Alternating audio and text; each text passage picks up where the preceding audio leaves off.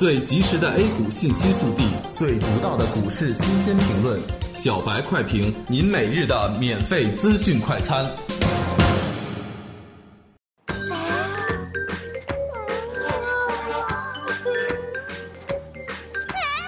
我是操盘手，公牛实盘炒股大赛参赛就给八十元，赚钱就上公牛炒股。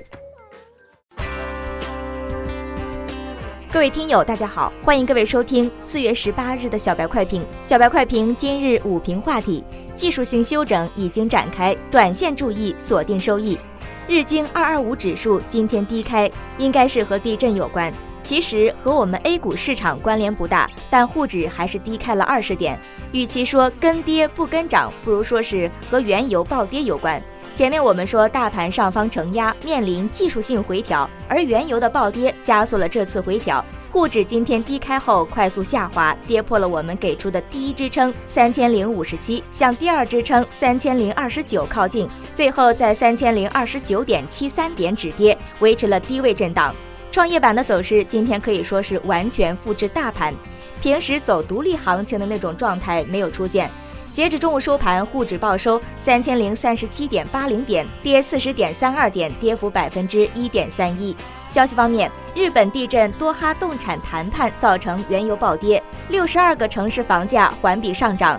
泽西私募由于众所周知的原因被基金业协会公布失联。板块方面，万绿丛中不见一点红，所有板块均下跌，其中软件服务、电脑设备、证券、电机仪表和石油跌幅居前。个股有十五只涨停板，三只跌停板。总体上来说，个股的涨跌幅都不大，更多的资金还是选择了观望。技术上看，上午的走势还是符合预期的。三千零二十九下方的支撑是三千零一十三，指数已经阶段性的回调到位，但考虑到指标还需要继续的修复，因此给出了三千零一十三的下方支撑位。日线级别随机指标 KDJ 已经死叉向下。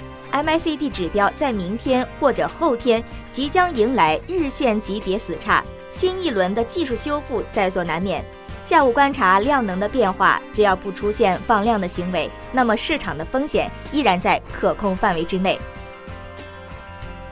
感谢您收听今天的小白快评，本栏目由公牛财富出品，优美动听录制。明天同一时间，欢迎您继续收听。学习玩耍。两不误，小白炒股学堂，小白炒股学堂，小白炒股，小白炒股学堂，小白炒股学堂，你的股神之路从这里开始。本节目由北京公牛股科技有限公司制作出品。